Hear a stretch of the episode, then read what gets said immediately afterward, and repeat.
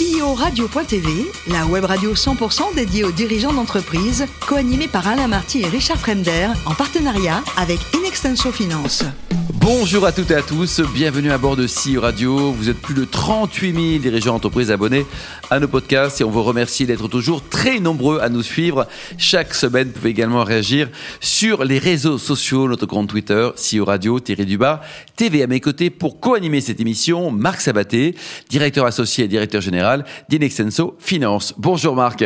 Bonjour Alain. Aujourd'hui, nous avons le grand plaisir d'accueillir Michael Piffard-Bénard, CEO de Beyota Beyota. Bonjour Michael. Bonjour messieurs. Alors racontez-nous, vous êtes né en 1981, diplômé de Schema Business School et vous avez rejoint Fidelity, c'était en, en, premier job, c'est ça, ou quasiment le premier job, non? C'était dans les premiers, juste après Microsoft, ouais. Après Microsoft. Alors après, vous êtes parti, vous êtes devenu entrepreneur, mais pas n'importe où, au Mexique.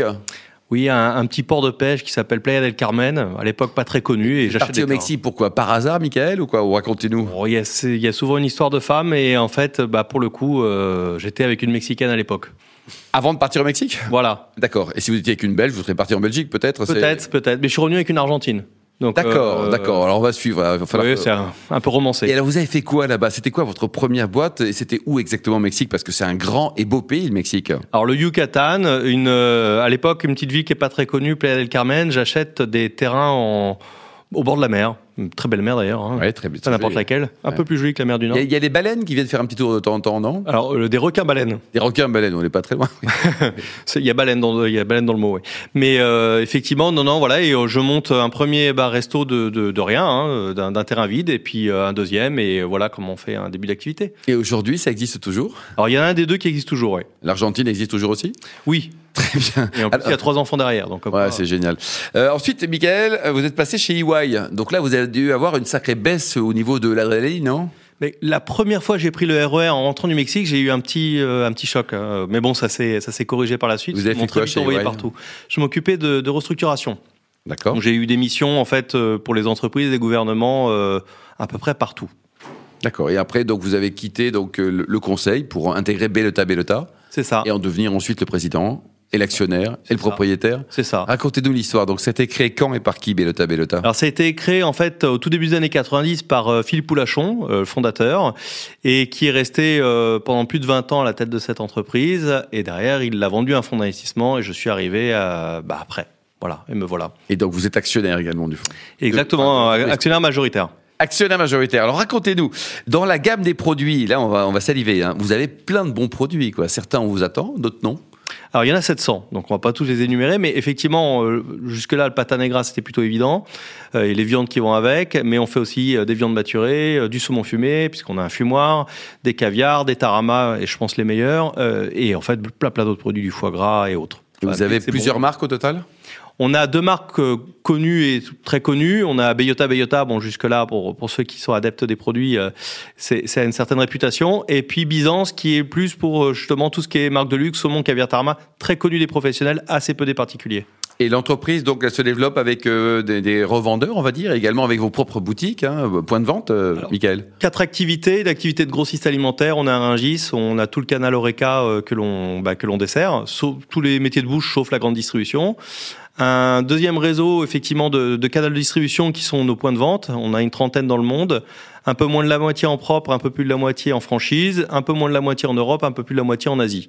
Troisième activité l'événementiel, quatrième la partie digitale. L'événementiel, c'est-à-dire là, vous êtes euh, sur, sur CEO Radio. On peut louer vos établissements, on peut faire des choses. Qu'est-ce qu'on peut faire? Alors on peut tout à fait privatiser nos établissements, mais en plus on peut organiser absolument tout euh, bah, pour vous dans le cadre d'un événement euh, d'entreprise ou particulier. Ça va euh, de la simple prestation d'un maître cortador pour les adeptes du jambon, c'est-à-dire Oh, quelqu'un qui vient beau, trancher. C'est beau et c'est bon. Il et- vient d'Espagne ou vous l'avez formé un, Français, a- un, un- un bon Chinois qui devient maître cortador? Un très bon chinois. Il, euh, il vient de partout. On a des maîtres cortador, euh, on en a 45 exactement, ce qui fait qu'on a, on est multinational euh, par rapport en fait à leur provenance ou la nationalité. Comment vous faites pour passer votre journée avec des super produits ibériques sans, sans grossir là?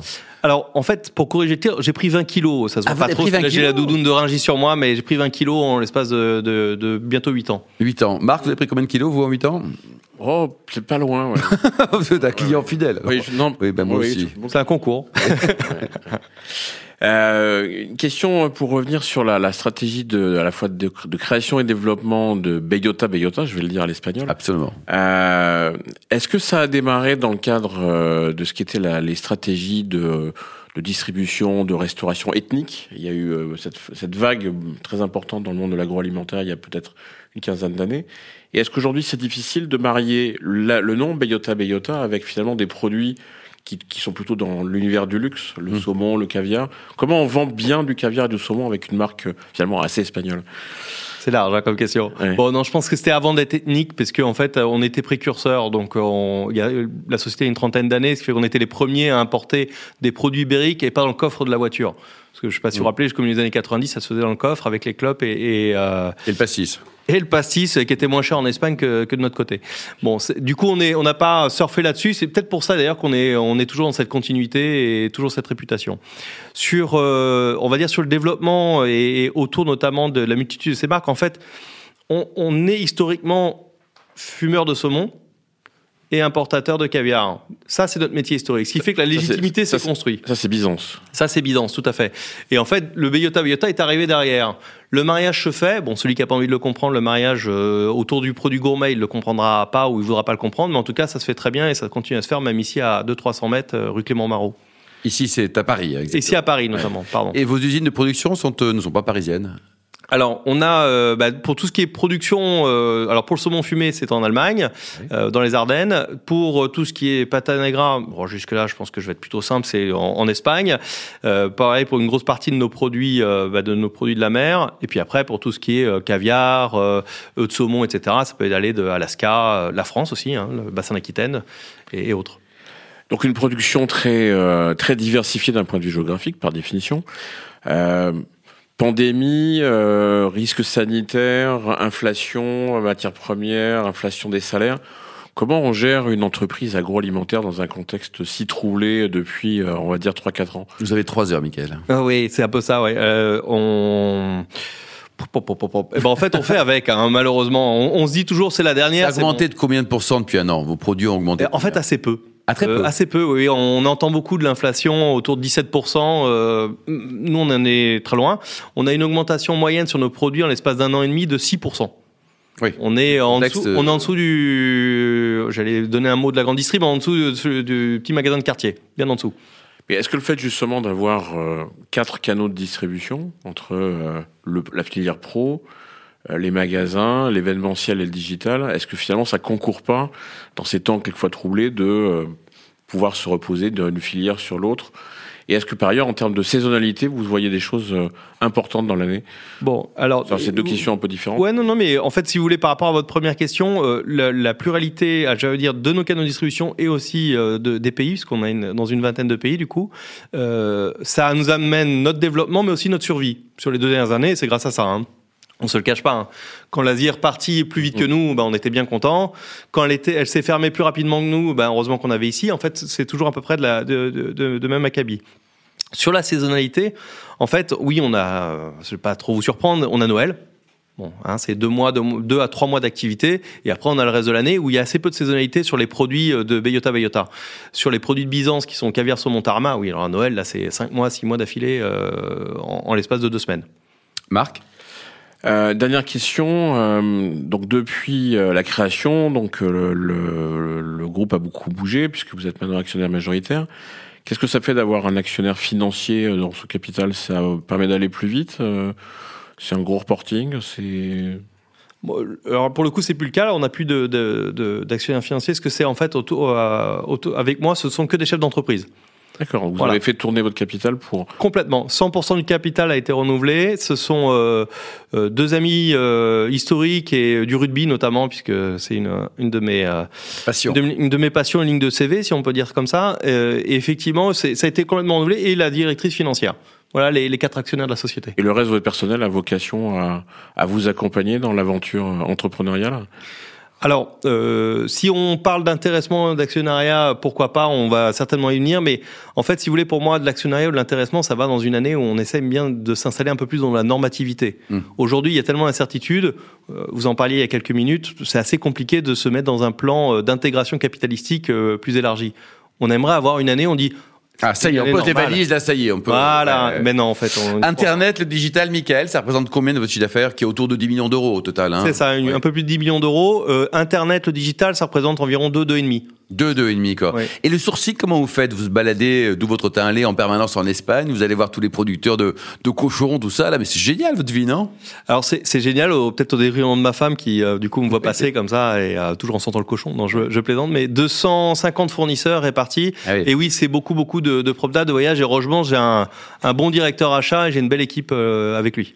Marc Et des projets de, de, croissance externe, de rachat d'autres activités dans le, dans le vin, dans, dans, les alcools, dans les spiritueux, dans la vodka qui va avec le, saumon et le caviar Il y, a deux choses qui freinent, euh, qui freinent notre développement, qui est de plus 10 plus 15% par an, pour, aller dans, pour répondre complètement.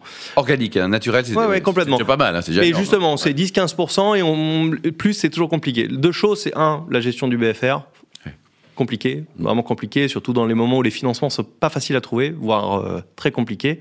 Et la deuxième chose, c'est notre capacité humaine en fait à intégrer ce développement.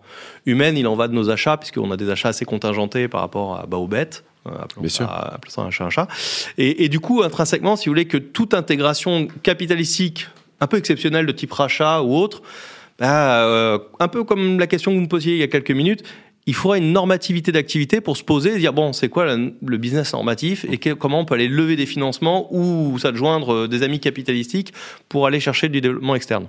Donc ça, on attend aussi un peu. Il y a des réflexions en cours? Ça peut arriver en 2024, comme ça peut arriver dans deux, dans trois ans. Il faut juste à un moment donné que ça se calme un petit peu. Michael, euh, le plus beau métier du monde, c'est quoi? C'est comme vous êtes actuellement patron d'une PME de croissance ou joueur de rugby professionnel? Oh. Attention à la réponse. Euh, c'est patron, voyons, bien sûr. on va la gagner cette Coupe du Monde ou pas? Alors non seulement on va la gagner, mais avec le style. Et avec le style. Alors côté gastronomie, euh, on va le dire, hein, vous êtes un viandard.